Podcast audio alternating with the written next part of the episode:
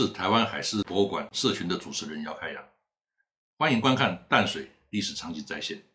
今天是第九集，主题是战争和战后的淡水。这是我们淡水系列的最后一集，和其他课集一样，除了丰富的故事，我还要加上许多我自己绘制的历史场景再现插画，来创造沉浸式的体验。这是我们节目的特色，是别人所没有的。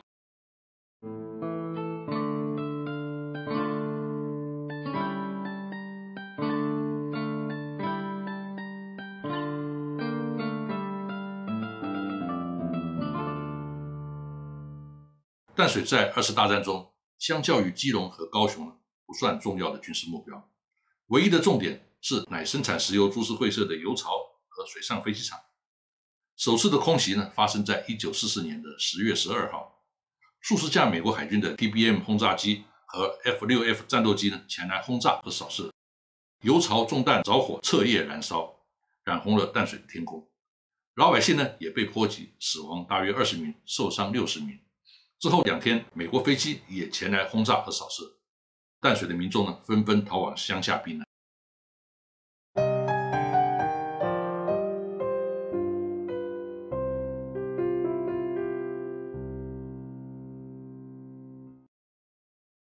二次大战在一九四五年八月结束，战后台湾移交给国民党政府管理。事实上，国军要到十月底才陆续在美国军舰的协助之下呢来到台。不过淡水可能因为地位重要，十月八号就有搭乘龙客船从福州出发的宪兵第四团第九连一百零六名宪兵，在连长何成先的率领之下呢，在淡水的税关码头登陆，是国军首批登陆的部队。十月二十四号，宪兵第四团的团部和第一连也在淡水登陆，任务为监视投降的日军和协助警察维持地方治安。由于淡水是海港。虽然当时已经无法停泊大西海轮，但是对于海军呢还是有价值的。国府在税关码头成立海军淡水巡防处，常驻有几艘小炮艇。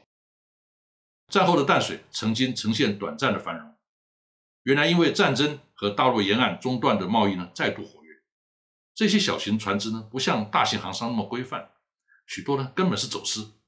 而淡水港因为地利之便呢，正是走私最大的管道。也是专卖局查缉的重点。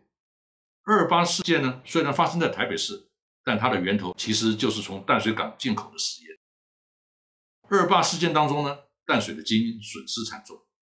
淡江中学包括战后第一任校长林茂生、现任校长陈仁通，以及教员黄阿统和卢元等人都被逮捕杀害。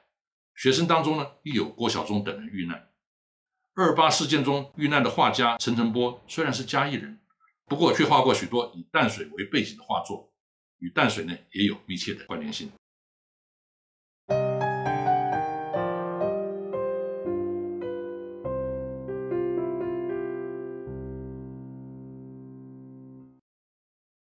一九四九年之后呢，国民党失去大陆，两岸对峙，淡水在防御上呢就更加重要，因为从淡水河口到台北中枢水路可以直通，易攻难守。当年法国人进攻护卫。打的就是这个如意算盘，因此呢，国府决定封港，并且投入重兵驻守沿河的地带，使得整个冷战时期呢，淡水的军事色彩都非常浓厚。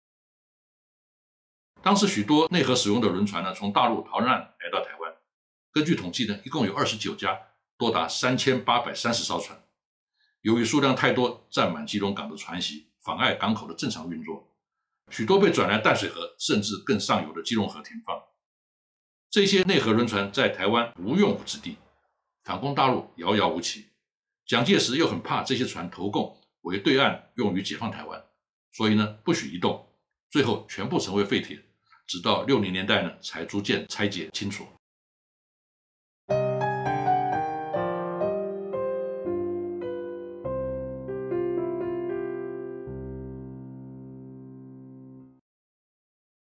淡水河是防御上的弱点。却也是逃命的后路。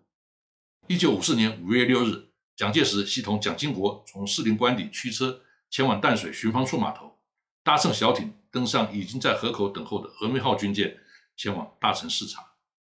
当时所有的军舰的调动呢，都要事先知会美军顾问团，而登舰呢，一般都是在基隆港。尤其像峨眉舰是当时国府海军最大的一艘军舰，满载排水量接近一万五千吨，所以美军顾问团根本没有想到蒋介石居然会在淡水登舰。当美军顾问团发现峨眉舰不知去向的时候呢，大为紧张，以为是投共了。可见蒋介石这次行动呢，连对美国人都保密。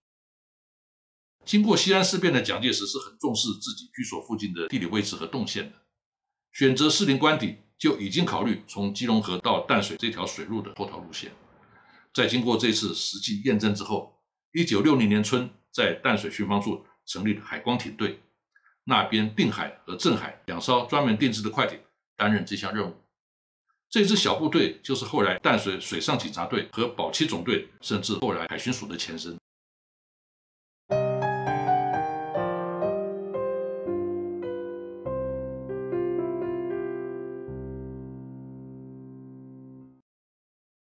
淡水税关码头从一九四五年国府海军接收，成为巡防处炮艇队的基地，代号海光营区，曾经驻有各式炮艇、巡防艇、鱼雷艇，甚至火箭支援艇。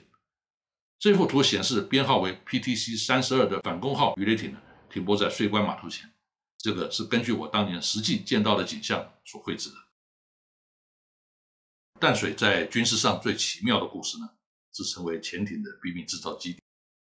一九六五年六月一日，海军向意大利 Cosmo 公司秘密订造两艘 SX 四零四级的小型特工潜艇，来工作训练、侦察以及渗透大陆使用。首先由意大利提供材料。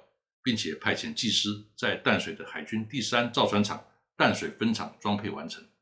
所谓海山分厂呢，位于海光营区之内，也就是原来的税关码头。这儿空间狭窄，设备不全，而且潮差太大，并不是一个理想的地点。海军对于小型潜艇的战术运用设想是潜入厦门港内，让蛙人从潜艇中游出来，把水雷粘附在敌人的船底引爆。这个设想呢，似乎有点天马行空。但根据了解，蒋经国当年建造这两艘迷你潜艇的真正目的呢，并不全然是为了特工作战，而是做给不肯军援潜艇给台湾的美国人看的。蒋经国这个想法呢，可能连海军总司令都不知道，因为当潜艇快完工的时候，海军总部请蒋经国到淡水来视察，就有将领指出，这个地方呢，正好就在红毛城的脚下。会被英国领事馆里面的英国人看光光。蒋经国的回答竟然是：“给英国人看很好啊，我还想给美国人看呢。”让所有在场的众将官傻眼。蒋经国果然是动足先机，在两艇成军之后不过两年，美方就决定把两艘二战的常规潜艇的军援给台湾，就是现在的海狮跟海豹。由于淡水海山厂的种种限制，海军决定在一九六七年四月结束淡水的工作。把两艘艇壳呢拖到左营海军第一造船厂继续新建，在一九六九年十月八号完工成军，编为武昌艇队，下辖 S 一海礁和 S 二海龙两艘。当美国同意援助海狮和海豹之后呢，马上宣布出役，基本上等于没有使用过。其实陈造的意大利 Cosmo 公司呢，从来没有碰过潜艇，性能和质量也很差，本来根本通不过验收的。但是，既然给美国人看的目的呢已经达成了，也就无所谓，草草通过了。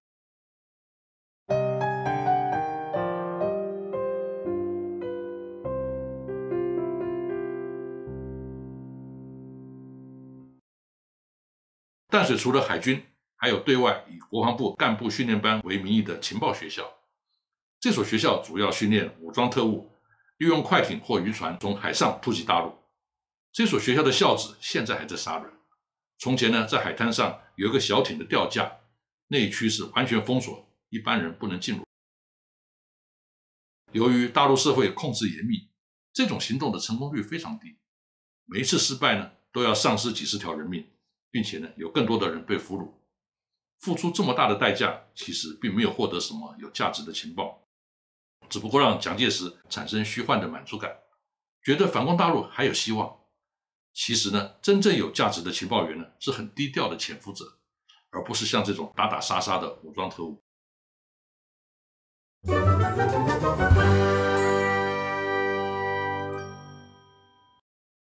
接下来谈到淡水美丽的场景和好莱坞电影的关系。一九六五年，好莱坞大导演兼制片家劳勃·怀斯率领外景队来台湾拍摄以一九二六年中国排外运动为背景的好莱坞大片《圣保罗号炮艇》。由于当时大陆还没有对外开放，大部分的场景呢都是来台湾取景，包括淡水、基隆和台北的大稻城。其中炮艇的镜头呢，大部分都是在淡水拍摄的。圣保罗号炮艇呢，用了许多当年好莱坞的一线演员，包括男主角史蒂夫麦昆、女主角 Candice Bergen，还有配角理查·艾登布鲁，也就是后来演《侏罗纪公园》老科学家园长的那一位。最主要的角色当然就是圣保罗号炮艇本身了。它是在香港船厂打造的1比1内核用炮舰，据说是电影史上耗费最大的道具。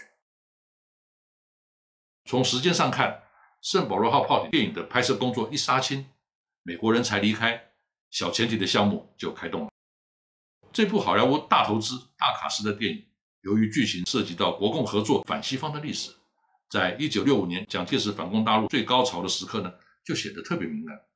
于是呢，这部在台湾拍摄的美国电影，竟然在台湾被禁演，直到九十年代之后才开放录影带发行。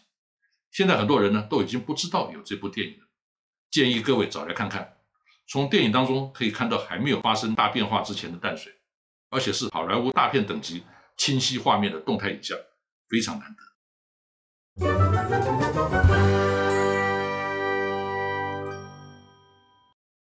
最后，我们还是要回到海事主题。在一八五八年《天基条约》台湾征开淡水和安平港的时候呢，淡水是主港，基隆是副港。但是从日治时代开始，淡水因为淤浅，逐渐走上废港的命运；基隆则因为日本人主港和内台航线呢，而得到大发展的机遇。想不到百年之后，风水轮流转，基隆因为外木山扩充计划被喊停，反而淡水在巴黎新建了台北港，优势逐渐凌驾基隆港之上。其实淡水最早的港口呢，就在巴黎奔，是因为河道淤浅才搬迁到对岸的淡水。当然了，今天的台北港是在河口外填海而成的。而不是当年的巴里顿原址。淡水由于地理人杰，原来是台湾精英荟萃的地方。这种阶层的人受过高等教育，具有国际观，兼有艺术品味，对地方政治有理想性。但是在二二八事件以及之后的白色恐怖，传统士绅精英选择沉默或出走，取而代之的是地方派系角头。这些人唯利是图，并且手段粗暴，更是完全没有理想性。和国民党互相利用，造成台湾社会的反精英氛围，并且是精致文化的大倒退。在经济尚未起飞的年代呢，逆流的动能毕竟有限，淡水还能逃过一劫。到了八十年代呢，透过土地炒作、黑金结合，淡水也就万劫不复了。在八十年代，从关渡到淡水沿河两岸呢，全部都是工厂，前门开向公路，后门对着淡水河。当成排放污水和倒垃圾的地方，对于这条美丽的河流，毫无感情。就算是现在 waterfront 水岸的价值变成豪宅的卖点，也多半是粗暴地挡住别人的视线，或是张牙舞爪地破坏天际线。这些都是缺乏精英文化的后果。虽然这个现象在全台湾都一样，但是淡水因为曾经有过那样的传统，造成的反差呢，感觉更大。以上是今天的内容，淡水。历史场景再现系列的，到这一集暂时告一段落。谢谢各位的收看，并请注意我们其他的主题。谢谢。